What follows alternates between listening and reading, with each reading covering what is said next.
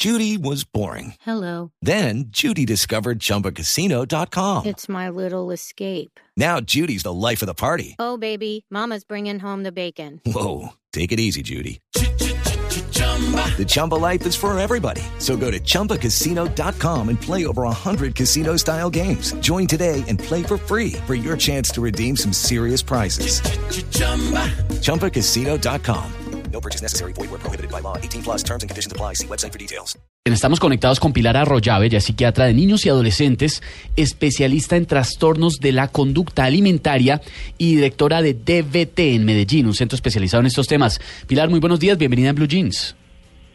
Hola, buenos días. Eh, muchas gracias por la invitación.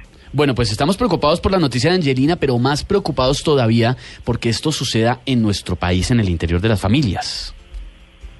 Sí, ocurre, ocurre mucho. Casi que cuando uno mira las estadísticas y todas esas cosas que dicen en Estados Unidos, podemos decir que en la misma proporción ocurre en Colombia. Y puede tener que ver, en, sobre todo en los más pequeños, con las familias. Sí, pero esa presión es ¿por qué? Porque nuestra alimentación está basada en muchas harinas, porque nuestros platos están eh, siempre llenos de arroz, papa, yuca y cosas que engordan, o porque más allá de que nuestra alimentación no sea la más sana, hay una mentalidad de mantener este cuerpo sano, tener todo fit, todo orgánico y se va hacia el otro extremo, hacia el extremo precisamente de obsesionarse con el peso o con la apariencia física y ahí es donde entramos en desequilibrio. ¿Cuál es el problema que estamos viviendo en Colombia con esto? Exactamente, Colombia tiene un estilo de alimentación que finalmente es el mismo estilo de alimentación que ha existido desde hace muchísimos años. O sea que si el problema sería de la alimentación, todos tendríamos obesidad en Colombia. Lo que pasa mucho es que las mamás tendemos mucho más a hacer más fitness eh, y tener más preocupación por la alimentación en nosotras mismas y eso se refleja también en nuestras hijas y principalmente las mujeres, no solo no, no significa que los hombres no ocurran, pero ocurre más en las mujeres. Y entonces cuando estas mujeres empiezan a entrar en la adolescencia, lo primero que hace una mamá con todo el amor del mundo es llevarla a una nutricionista para que no se vaya a gustar. Sí. Y ese es un primer riesgo para un trastorno de la conducta alimentaria, porque entonces empieza toda esta obsesión a ser capaz o no de cumplir la dieta, qué pasa si necesitan un cole a una fiesta, qué pasa si me voy de viaje con mis amigas, qué debo y qué no debo comer, y si no cumplo esas dietas, lo que significa es que no me quieren, y eso aumenta mucho la presión. Esa situación, eh, Pilar, preguntarte, tú como psiquiatra, eh, uno agarra los portales de internet y ve el desafío del teléfono celular en las rodillas, el desafío de la hoja A4 para que la cintura de las mujeres, eh, estos, estos boom, estas, estas modas que, que van llevando eh, día tras día y que obviamente las redes sociales están marcadas de ellas. A ti como psiquiatra, preguntarte, ¿es un tema de papá y mamá que no supieron ver la enfermedad del hijo o, o, es una enfermedad que viene de mamá y papá y que el hijo es el que la sufre? No, yo creo que es una es una cosa, pues ya cuando uno empieza a meterse en esto ya es una cosa también que tiene que ver con los adolescentes y que lo nosotros le decimos a eso que lo refuerza como sí. reforzamiento positivo. Uno en la casa está fallando, se comió el arroz que no se debía comer, o repitió frijol, o no sé qué, y la mamá lo mira a uno como, mmm, pilas que te vas a engordar. Y te metes un montón de red fitness que tienes en el celular, a las cuales si vos le das heart a todas las cositas y te va y se va llenando, es un reforzamiento positivo para adelgazar. Entonces llega un punto donde la niña por sí. tener tantas redes fitness y tantos likes, empieza a bajar de peso. Al principio la mamá muy feliz, muy feliz, muy feliz, hasta que se empieza a bajar mucho más de peso.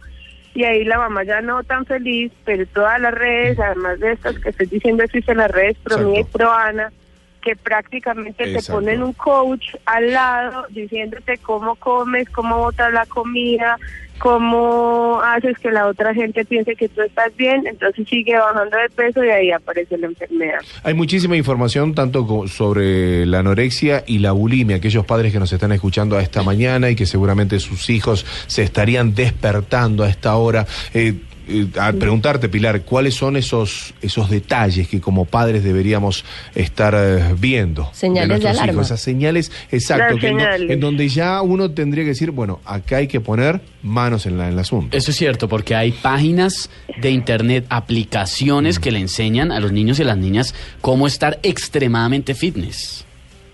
Sí, y son muy fuertes, o sea, fíjense, y no es que tenga nada malo esta página, pero es una página que tiende a enredar mucho, la página de Sacha Fitness tiene una cantidad de seguidores y muchos de esos seguidores se enredan.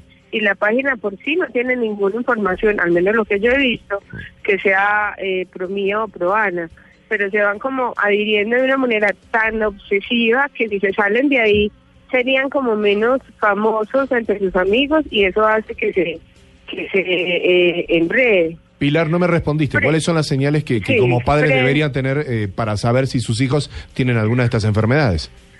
Bueno, voy a ir por partes, pues por cada una, pues que son anorexia y bulimia, que son las principales. En anorexia, uno que empiezan a disminuir comida, entonces empiezan primero a quitar los carbohidratos, o sea, corre más más lento. Entonces uno feliz, porque el dulce, pues digamos que en cantidades grandes no es bueno ni para nadie, pues entonces, bien. Después empiezan a quitar toda la grasa, Mejor dicho, Después- inicia supuestamente como algo muy saludable. Entonces vamos a evadir los dulcecitos, la grasita del pedazo de la carne la quitamos. Las harinas. Hasta ahí no, supuestamente no hay nada malo. Hasta ahí no, entonces empiezan a quitar las harinas, ahora hay una moda y unas dietas nuevas donde las harinas no sé por qué no se pueden comer, entonces quitan todas las harinas, pero eso para un adolescente es un, es un daño gigante porque el funcionamiento neuro- neurológico en adolescentes necesita harinas, entonces empiezan a quitar todas las harinas, todas son todas, empiezan primero dejan tres, después dos, ya después de ninguno, y ya después empiezan a decir que no toleran la comida ni la carne, se vuelven vegetarianos y al final comen ensalada, también la van disminuyendo y pueden terminar comiendo casi que prácticamente lechuga O evadiendo las comidas.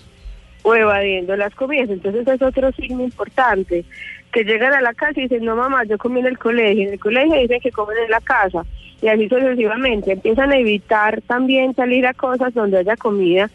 Fíjese que cuando uno es adolescente, la mayoría de las salidas son a centros comerciales a comer. Entonces, o llegan y dicen que ya comieron, o empiezan a que, para que no les pregunten tanto por la comida, empiezan a dejar de salir y aislarse, que es cuando aparecen síntomas muy importantes, que es la depresión.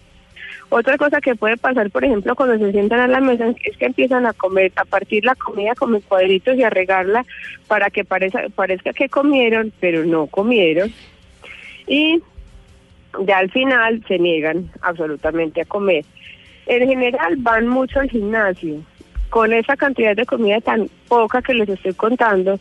Y por ejemplo, si uno les dice que ese día no vayan al gimnasio porque van a una vuelta o porque van a hacer alguna cosa, una cita médica, se ponen bravas con la mamá porque no les, les pidieron la cita justo a la hora del gimnasio. Pilar, ¿hay algún En tipo... Antes de que me cuentes lo de la bulimia, pero por favor también denos los signos. Pero esto tiene que ver, ¿hay edades vulnerables? La adolescencia es una edad vulnerable en la que pueden caer fácilmente, pero Angelina Jolie, eh, no recuerdo qué edad tiene, pero pues es una mujer adulta con hijos. Esto puede ser para cualquier persona de cualquier edad que puede caer Puede en ser esto. para pues, cualquier persona de cualquier edad. En general, la anorexia eh, puede empezar desde más o menos Bueno. 9 o 10 años. Es ¿Desde como los edad 9 o frecuente. 10 años? Tienen un pico, sí, sí, dan pequeños también, eso es importante. Mm. Hay otro pico que es entre los 14 y los 16, acuérdense que a los 15 si se va de excursión quiere estar hermoso y si, se, y si le van a hacer fiesta también. Entonces todas quieren estar delgadas, y ese es un punto eh, importante. Y ya la adulta, que también ocurre inclusive en edades seniles, o sea, ya los más viejos, ocurre en las mujeres cuando están después de los 40, que hay que empezarse a cuidar para la menopausia y toda la parte hormonal, también empieza a haber un aumento en la preocupación por la dieta sana. O sea, durante Las toda la vida. diferencias son claras, toda la vida. Toda la vida les puede dar. En las chiquitas, digamos que es mucho relacionado con, no, me, no quiero que cuando entre la adolescencia, ¿qué va a pasar conmigo y mi cuerpo? En la adolescencia es no me gusta como soy mi cuerpo. Y en los ya más adultos es no me quiero enfermar. Y O sea que son como, como núcleos, como, como rayitas distintas de la misma enfermedad. Pilar, ¿y los signos de la bulimia? Bueno, entonces la bulimia, la bulimia es mucho más difícil de detectar porque las niñas tienen un peso normal o un poquitico alto, es decir, son hermosas, pero si bajan un poquito, pues mejor. Entonces uno las ve comiendo normal, pero de pronto uno les mira el bolso, pues el- el- la mochila del colegio está llena de papelitos, porque los atracones son atracones en silencio. Mienten, so- mienten sobre lo que comen, mienten sobre lo que lo que hacen, dicen sentirse muy bien consigo mismas. Una que es muy muy importante es terminan de comer y inmediatamente van al baño. Y muchas veces van a devolver lo que comieron. Ellos hacen una cosa que se llaman atracones. Los atracones son alimentos eh, altos en carbohidratos que pueden, muchos que pueden pues ir de más o menos dos horas comiendo esto y posteriormente ya sienten que la comida controla su vida, se sienten mal y hacen una purga que en general es o vomitar o tomar pastillas, entonces van al baño a vomitar. Sí, doctora Arroyave. También, hola. El, eh, es que también estaba recordando cuando yo era adolescente que estaba en la década de los 90 y en esa época el canon de belleza eran las mujeres protuberantes y entonces el referente de la belleza de la época era Pamela Anderson, una mujer que su característica principal eran sus implantes de silicona y que tenía unas grandes curvas. Después ve uno como en la nueva década van cambiando, en el nuevo milenio, van cambiando esos referentes de belleza y ahora ve uno como la moda es que todas sean fit, que todas sean cero grasa, que la comida sea basada en proteínas, en que no haya nada de celulitis, en que el ejercicio sea el protagonista y entonces están todas esas técnicas y el training no sé qué y el, eh, ¿cómo se llama? Insane y todos esos que se dan durísimo en el cuerpo. Pero entonces estaríamos viendo que más allá de una constante en toda la vida de si es bulimia o es anorexia, también es una moda, es como que por, en nuestro tiempo está de moda estar fit. En otra época el canon de belleza era ser protuberante y quién sabe qué vendrá después en términos estéticos. Es por, por olas, por tendencias, por épocas que se generan estos y, eh, como prototipos de belleza. No, en general las estadísticas cuando uno las mira a nivel clínico se han mantenido estables. De pronto lo que lo que uno ve, lo que más se ve a nivel social o en los medios.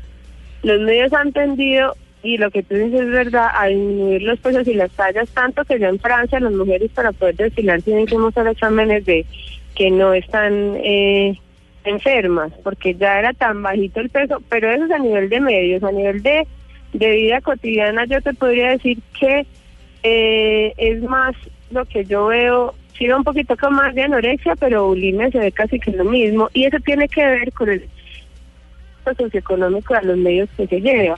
Yo, por ejemplo, pues acá en Medellín, viendo el barrio, el sistema que se mueva es más rico ser protuberante a ser eh, súper sano, por ejemplo. Pero todas hacen ejercicio, todas tienen todos sus entrenadores, todas tienen su tipo de dieta distinta y todas se enferman. Pues Pilar, mil gracias por ayudarnos a entender un poco esto, sobre todo porque muchas familias están viviendo el flagelo de la anorexia, de la bulimia, este tipo de enfermedades, y esto hay que detenerlo. Pilar, mil gracias. No, ustedes por la invitación.